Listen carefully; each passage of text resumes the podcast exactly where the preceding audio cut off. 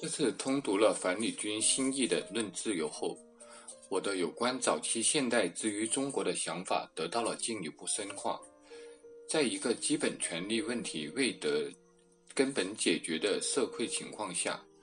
如何捍卫已经凸显出来的个人自由，尤其是思想言论的自由，从而保持这个民族的生命力，为个人自由留出向众生拓展的足够的社会空间？这些东西正是穆勒所揭示出来的，不同于洛克的 “right” 的 “liberty” 的核心意涵所在。在穆勒看来，最关键的就是限制政府的权利、力、力量的力，划定它的界限。他反对政府乃至社会的舆论疑虑，要求尊重个性自由，反对政府垄断工业、垄断人才，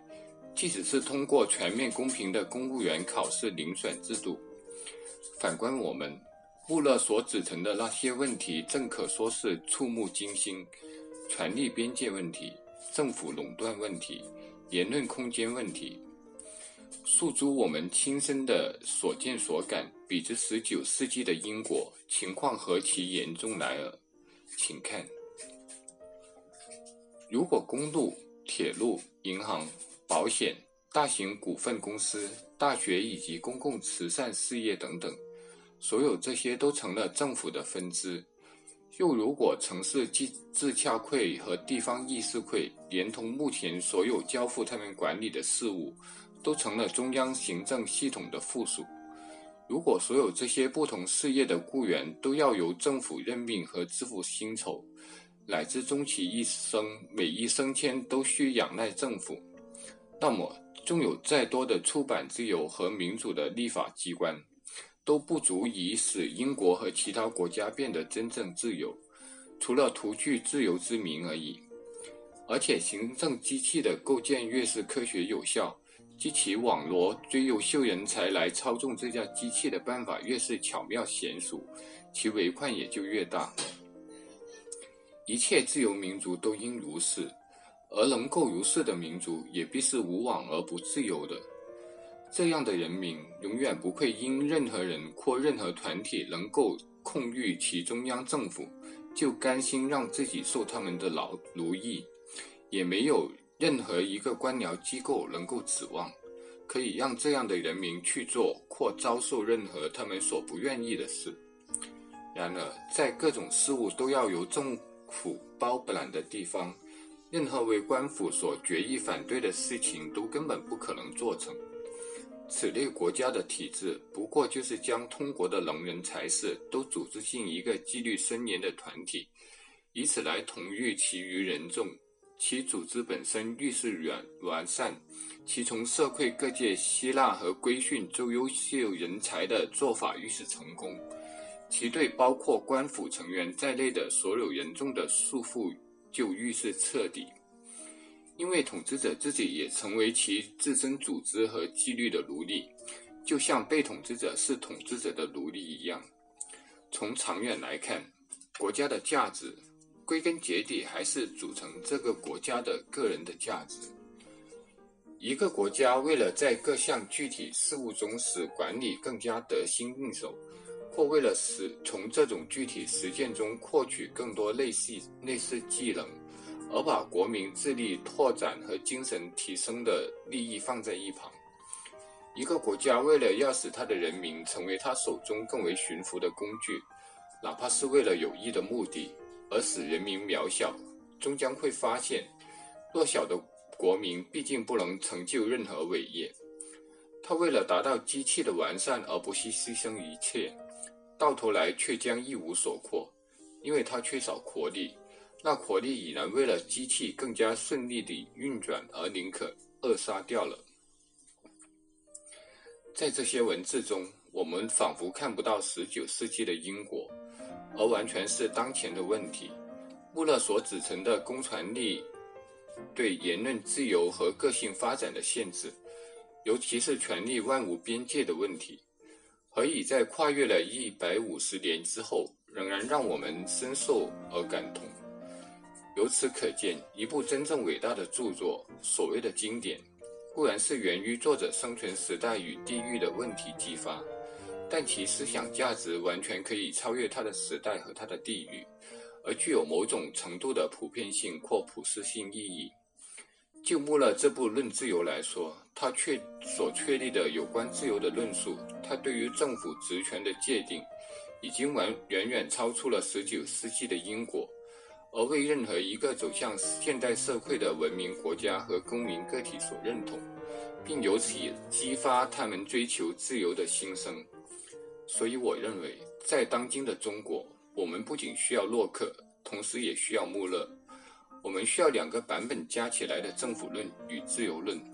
因为这两个政府论与自由论所分别讨论的问题，在中国都没有得到根本解决，甚至日益严重而迫切。作为读者，我们依然有必要读洛克、读穆勒，因为他们的著作不仅仅是学问之作，而且是思想之作；不仅仅是历史之作，而且是现实之作。他们提出的问题与当今中国人的自由生活密切相关。他们就是写给我们读的，说给我们听的。一个能够思考自由与政府的民族，才可能成为一个真正成熟的政治民族。所以。朋友们，读书吧。本书所展开的每一个论证，都直接指向一个总体的首要原则：人类最为丰富的多样性发展，有着绝对而根本的重要性。或者号：威廉·冯·洪堡。政府的界限与责任。献词：怀着对他的深深爱意和哀痛纪念，我把此书献给我的妻子。我的朋友，我所有优秀之作的启发者和共同作者，他对真理和正义的高超领悟是对我所有最有力的激发，他的嘉许是我最好的报酬。又如多年来我的所有著述，本书既是我的作品，也是他的作品。但是就本书的目前状况来说，已无法充分收到他的修改可带来的无法估量的益处。许多至为紧要之处，本来还有待他更为细心地重新审定，只可惜这种注意再也无缘收到了。他的伟大思想和高贵情感已随他深埋地下。如果我有能力将其向世人说出一半，我宁愿做一个中介者，比之我未经他启发和帮助所能写的任何东西，他那几乎无可匹敌的智慧都更有益于人类。第一章。引论这篇论文的主题不是所谓的自由意志（括号即那个被误称为哲学必然性的信条不不巧恰相对立的东西），而是公民自由（括约社会自由），也就是社会所能可法施加于个人的权利的性质和限度。这个问题很少有人概括地说明过，甚至几乎从来没有人全面地讨论过。但是它却以潜在的方式深深影响着当代实际的争论，并且恐快恐怕很快就会被认为是将来重大的问题。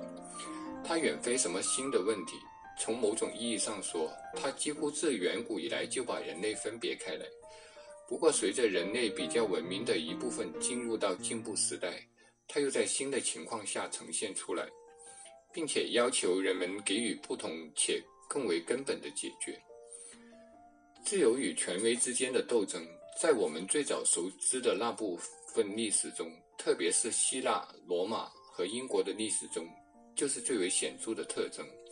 但在过去，这一斗争发生在臣民或臣民中的某些阶层与政府之间。那时的自由指的是对政治统治者暴虐的防范，统治者被认为必然与其所统治的人民处于相敌对的位置。希腊的一些平民政府除外，统治者不管是一个大权在握的个人，还是实际掌握统治权的某个部族或等级，其统治权威不管是得到得自继承，还是来自于征服，无论如何，其掌握权力不是出自被统治者的意愿。人们不敢，甚至不想对统治者的至上权威提出异议。